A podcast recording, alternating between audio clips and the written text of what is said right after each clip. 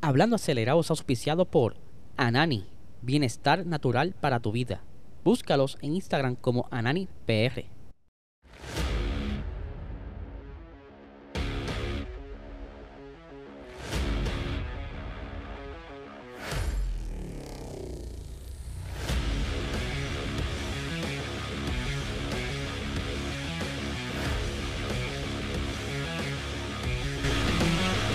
Saludos amigos fiebre, bienvenidos a todos a otra edición más de Hablando Acelerable. Habla y ser, ya hoy es miércoles, miércoles, estamos a mitad de semana, ya estamos a ley de la mera para irnos a disfrutar del gran eh, fin de semana de carrera. Pero también tenemos este viernes carrera de la eSport F1 League a las 8 de la noche por este canal.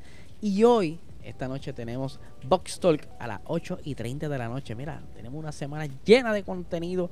Eh, por supuesto, tenemos nuestros auspiciadores eh, Ananis Bienestar Natural para tu vida, lo duro en cannabis medicinal. Si estás buscando, mira, ese, ese producto de alta calidad que de verdad te, te quite ese estrés, te ayuda a dormir, te, te ayude con los dolores, tienes que buscarlo en tu dispensario más cercano. Por supuesto, si quieres saber más de sus productos y de las localidades donde están este maravilloso producto, Ve a ananifarma.com, como también puedes seguirlo en Instagram como AnaniPR para que estés pendiente de toda su actividad y que mire que últimamente andan en cuanto a conciertos, el de Bad Bunny, el de Radio Carrión, así que están bien prendidos. Pero ahora vamos a arrancar con este episodio. Eh, que hace tiempo no lo hacía, pero quería contestar preguntas del corillo, así que traje un mini pregunta y respuesta, porque no va a ser todo episodio de mini de preguntas y respuestas, porque voy a combinar noticias con las preguntas que me hicieron los muchachos. Vamos a arrancar con la primera que está bastante interesante. Eh, por aquí la tengo. Me preguntan por aquí cuántas carreras ganará Mercedes después del parón de verano. Bueno, los muchachos eh, se nota que tuvieron una buena mejoría en esa primera parte de la temporada. Pudieron hacer un poco de catch up. Eh, estaban bastante atrás a principios de temporada, pero están bastante cómodos.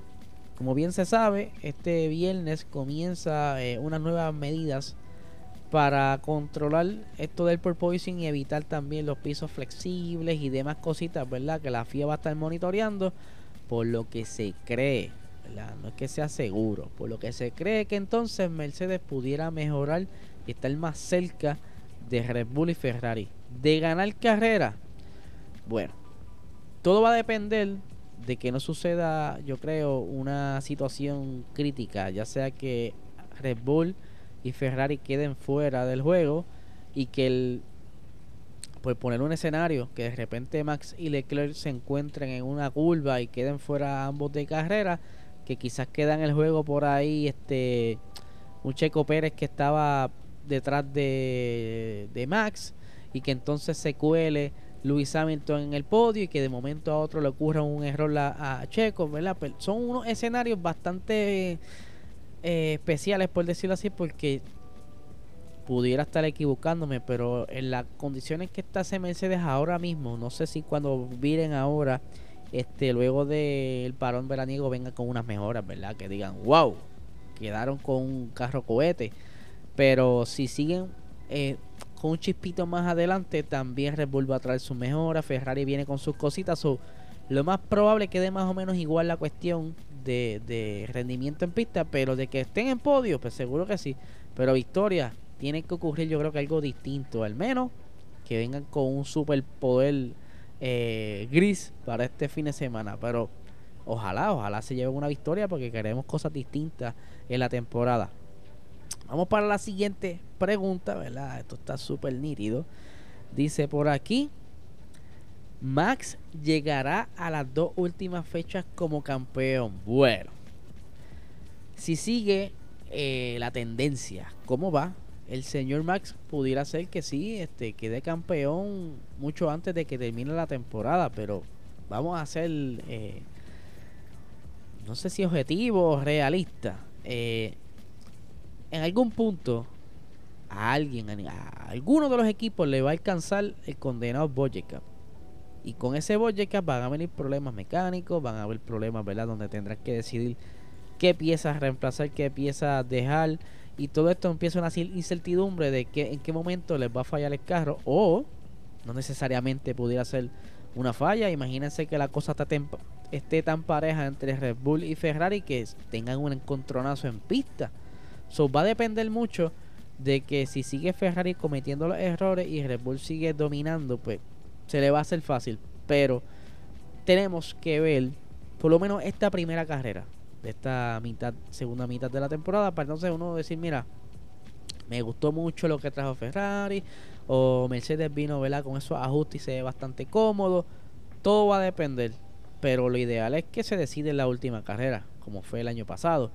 Aunque se sabe que esa carrera es pues, bastante controversial y todavía se pudieran sentar a discutir eh, varios bandos con una cerveza cada uno y echarle una buena charla de lo que ocurrió ese día. Pero de que sí va a estar este bastante dominante, sí. De que llega a ganar, vamos a tener que ver un poquito más allá.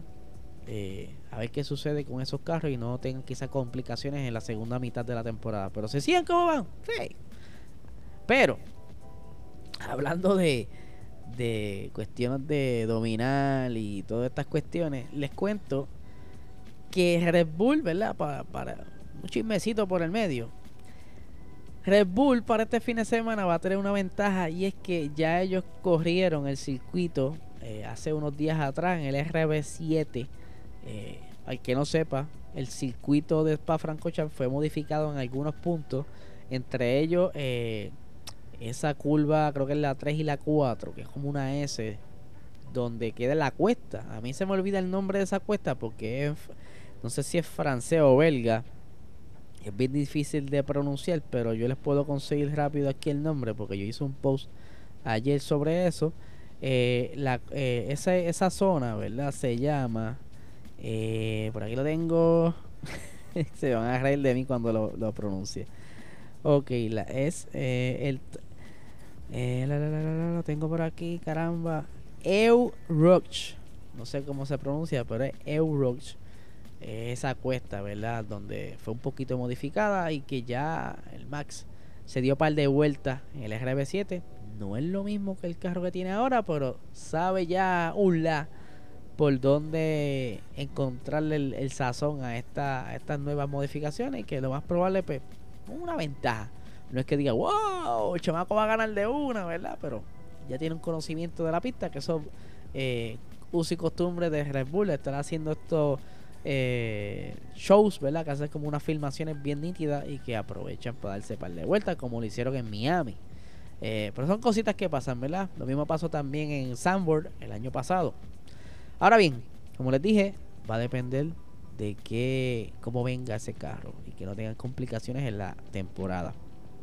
Tenemos otra preguntita por aquí. ¿Qué ha pasado con Porsche? La noticia de Honda cambió de pensar en Red Bull. Bueno, todo esto de Porsche eh, hay como un misterio. Porque si se colaron unos documentos en Marruecos de que hablaba de que ya Porsche había adquirido una parte de, Red Bull. Eh, incluso vimos que Porsche había hecho como registrado una marca F1 o F1 F1 o Finally, como les quieran llamar. Y que todo lo que se escucha, eh, si, si, si, la Fórmula 1 fuera un pasillo enorme, el eco que se estuviera escuchando quizás sería, Porsche va a comprar a Red Bull. Pero no hay ningún statement, todavía no han dicho nada. Y pues lo inicial que se sabía era que estaban esperando a que soltaran las reglas del 2026 de los motores. Ya salieron la, la reglamentación. Nadie ha hecho una expresión, ¿verdad? En cuanto a Porsche y Red Bull, ni Red Bull ni Porsche So, eh, está bien misterioso eso. Vamos a ver si ya para Spa Francorchamps más adelante sueltan por lo menos un poquito más de información. Porque la, la marca hermana de Porsche, y me refiero a Audi,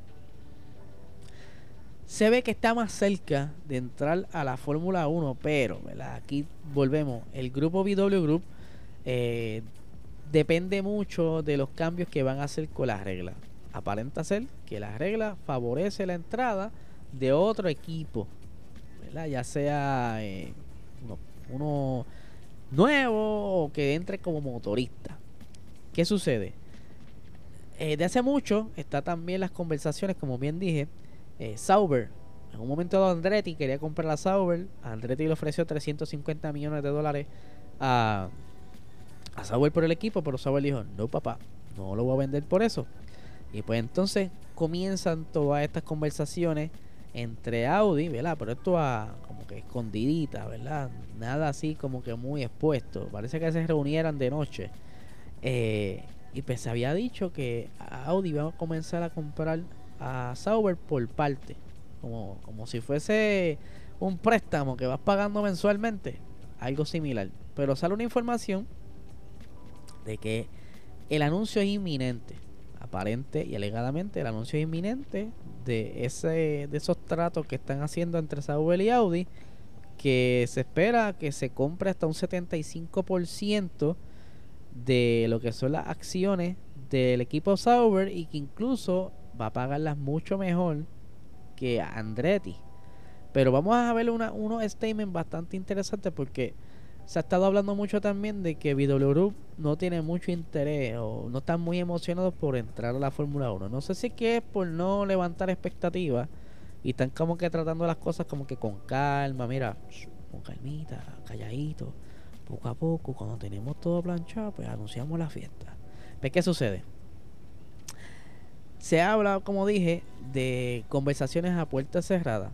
Y una de las conversaciones que se ha dicho mucho es que Gerard Berger, que él hace, eh, ha estado asesorando a Audi para la entrada a la Fórmula 1, pero entonces el jefe, que es jefe de tiempo completo de DTM, eh, ha dicho que eh, las negociaciones con el futuro a futuro con Sauber pues están como que hay un, hay como un limbo porque mira aquí en una, una información dice Marco Dussman que es el director general está como contradiciendo lo que está diciendo esta gente de que no existe ningún asesor. Dice, no tengo eh, un contrato de asesoramiento en la Fórmula 1 con Audi. No tengo contrato de asesoramiento en la Fórmula 1 con Audi. Y lo está diciendo eh, el señor Marcus Dussman, que es el director general de, de esto, ¿verdad? Perdónenme. Ay, aquí yo metiendo las patas. Es que ustedes usted lo saben a la hora que estoy grabando esto. Acabo de de hacer unas afirmaciones antes de ti. Estoy como que ya pasado de hora. Quien estuvo mencionando esto fue Berger, ¿verdad? El señor Gerhard Berger, que estaba mencionando que no tiene ningún contrato de asesoramiento de la Fórmula 1 con Audi. Que, porque se estaba diciendo que había alguien contratado para estar manejando estas conversaciones como si fuese un cabildero. Pero entonces, por un lado niegan de que esté impulsando por Audi, pero por otro lado siguen saliendo filtraciones como que sí, eh, las cosas están eh, on board, ¿verdad? Ongoing y que el anuncio es inminente. Vamos a decirle, antes de, de hacerle el acercamiento a, a, Sauber, ya Audi le hizo el acercamiento a McLaren, pero McLaren se negó, ¿verdad? Y es entonces que ellos se enfocan en, en Sauber ya Sauber, ¿verdad? Aunque estén quizás algunos puntos negándolo, parece ser más concreto. toda la información que ha salido, y es mucha, ¿verdad? Que si la, se está comprando por parte, que entonces ya Audi y Sauber se unirán para el 2026. Pero está bien curioso cómo están manejando la situación y yo no sé cuánto, por qué tanto secreteo. Es quizás por que de repente no aparezca el dinero y no quieran meterse. Aunque Audi dice que si logra entrar, ellos tienen el equipo necesario para hacer unos buenos motores, que ya ellos han demostrado que sus motores han dado pela en la DTM, pero mira, que hagan el anuncio ya. Ya estamos cansados de esto. Vamos para la siguiente pregunta, ¿verdad? Porque si me quedo aquí peleando con Sauber, estamos toda la noche, porque hay bastante ahí que lo podemos mencionar más adelante, más a fondo. Lo siguiente que me preguntan es: ¿Quién termina en el asiento de Alpine? Suena Rick, Mick y Hulkenberg. Bueno, Ustedes saben que a Mick lo tienen como que con el puñito apretado, como que, caballito, necesitamos que hagan más puntos. Todo lo que, tú quieras eh, hacer próximamente, que sean puntos, por favor. No choques, eh, no te quedes fuera de la pista, no hagas spin, quiero puntos. Steiner quiere puntos. Pero, eh, ¿quién más está acechando esta silla? Ricciardo pudiera ser, ¿verdad? Que esté por ahí también como que, ¿qué es la que hay, caballo? porque se quedó sin asiento en McLaren para el 2023. Y ya ha dicho, ¿verdad? Han hecho contacto junto a Steiner, eh, ha hecho contacto con, con, imagino yo, con el asesor o manejador de Ricciardo, porque Ricciardo lo más probable está haciendo otras cosas, pero se habla que hay conversaciones, ¿verdad? Como un acercamiento para contratar a Ricciardo para el 2023. Todavía nada concreto. Otra cosa que está por ahí como que en, el patio es que Giovinazzi, ustedes saben que Giovinazzi va a estar este viernes haciendo prácticas libres, entre otros, ¿verdad? Otros circuitos, en las primeras prácticas libres. También se habla que le está empujando eh, quizás unas negociaciones para entrar a la Fórmula 1, sacar a Mick y entrar. Pero Holkenberg, yo no sé si Holkenberg sea un punto de desesperación, ¿verdad? Para entrar a la Fórmula 1, porque de verdad, como que sin Aston Martin no pudo hacer mucho, imagínense en Haas. ¿Sabes? Yo creo que Holkenberg. Bueno, si te quieres sentar en un carro para quizá más adelante brincar al otro equipo, fine. Pero, DH, no sé.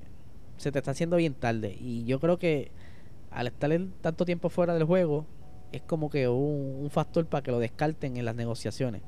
Pero, como les dije, eh, está por ahí el señor eh, Giovinazzi acechando la silla, que por cierto aquí me tiran entre las... Cuando solicité preguntas me dicen Giovinazzi no merece el second chance.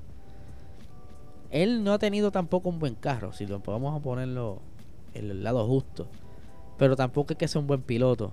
Porque entonces tuvo el break en, en Fórmula E y no estuvo como que muy bien, no se adaptó muy rápido. Vamos a ver qué puede hacer él con el carro de Mick este próximo viernes. Si es que entonces se ven mejores tiempos que Mick o mejores tiempos que Magnussen y que digan contra. Este muchacho está practicando, pero él nunca pudo demostrar mucho. No sé, y se los dije ayer, no sé quién está empujando esto también, de que, de que del otro lado, quién tiene el dinero que quiere sentarlo, cuál es el beneficio, no sé. Yo sé que Italia, ¿verdad? Tiene mucho que ver ahí, pero para mí que hay otros novatos con mejor quizá potencial que el mismo Giovinazzi. Pudiera equivocarme porque nunca lo he visto sentado en un buen carro, pero viéndolo en otro lado corriendo como que tampoco se mueve muy bien. Ahora bien, pasando ya a la última Dice, ¿quién va a ser el próximo piloto de Fórmula 1 en hacerse, hacer su debut en NASCAR? Y ahí, eh, si buscan en nuestra story, en Puerto Rico Racing Sport eh, en Instagram, vas a ver que es una foto borrosa de Daniel Ricciardo que lo puse jocosamente, jocosamente pero sabemos bien que Ricciardo ahora mismo está en el limbo. Lo que le espera es quizá o un Haas, Alpine, que es lo más viable para él. O mano, quedarse fuera, ¿sabes? Yo creo que si él quedase fuera del juego en la Fórmula 1, pues lo llama, era Kevin, dame un ladito ahí, yo quiero correr. Y a él le gusta mucho la competencia americana y yo creo que el mismo Zach Brown lo pudiera ayudar, ya sea como dándolo en Indy o, algún corillo de allá de, de, NASCAR para que no se quede fuera de ningún tipo, o sea, que esté montado un carro por lo menos y que esté gozándose la vida corriendo eh, detrás de un, de un guía. Así que muchas gracias al Corillo que envió las preguntas. A mí me encanta cuando sacamos este tiempito para ustedes. Vamos a ver si lo volvemos a tener más recurrente. Lo que sucede es que yo, la última vez que solicité preguntas, no me preguntaron ni por mi nombre, mano. Nadie escribió. Pues yo dije, mira, no están de humor. Vamos a esperarle un tiempito para que el Corillo, como que la coja, lo extrañe. Y entonces ahí por lo menos me enviaron varias preguntas que me gustaron. Así que gracias a todos los que enviaron preguntas. Y por supuesto, eh, suscríbanse a este canal. Eh, no nos gustaría, ¿verdad? Porque yo sé que hay varios de ustedes que están llegando en un equipo de cositas y se van. Pero conta, si, si entraste, le diste clic, que te gusta la Fórmula 1 o te gusta el tema que se está hablando, suscríbete, ¿verdad? Para próximos temas futuros, dale a la campanita para que te notifique cuando subamos contenido. Y que, mano, si nos estás escuchando de formato audio podcast, para el que no sepa, ¿verdad? Que está al lado acá, porque me ha pasado, me han preguntado. Eh, este este eh, podcast también se está escuchando en Spotify, Apple Podcast, Google Podcast, todas las aplicaciones de podcast disponibles. Así que, si no puedes verla en YouTube, yo lo hago para ustedes. La mejor manera que ustedes crean para consumir este episodio, la decisión la toman ustedes. Pero ya ustedes saben. También les tenemos por ahí las columnas, eh, los artículos, como les quieran llamar, en hablandoacelerado.com para que entonces estén al tanto. Ya tenemos varios escritos de Guille, de Yara, de Luis Spillover, que por cierto el día de hoy sale Mujeres en Motorsports. Vamos a ver qué nos trae Luis eh, Spillover. Y estoy preparando un escrito a ver si lo saco antes del sábado, para que entonces también se lo disfruten. Es un tema bastante, eh, como decirlo así, que revive emociones. Así que vamos a ver cómo queda y quiero ver la, la, reacción de ustedes. Como bien les digo a ustedes, dejen sus comentarios que ustedes opinan del episodio, de los temas que se estuvieron hablando. Y nada, gente, no le quiten más tiempo. Esta noche Vox Talk a las 8 y 30 de la noche. Así que que tengan excelente día.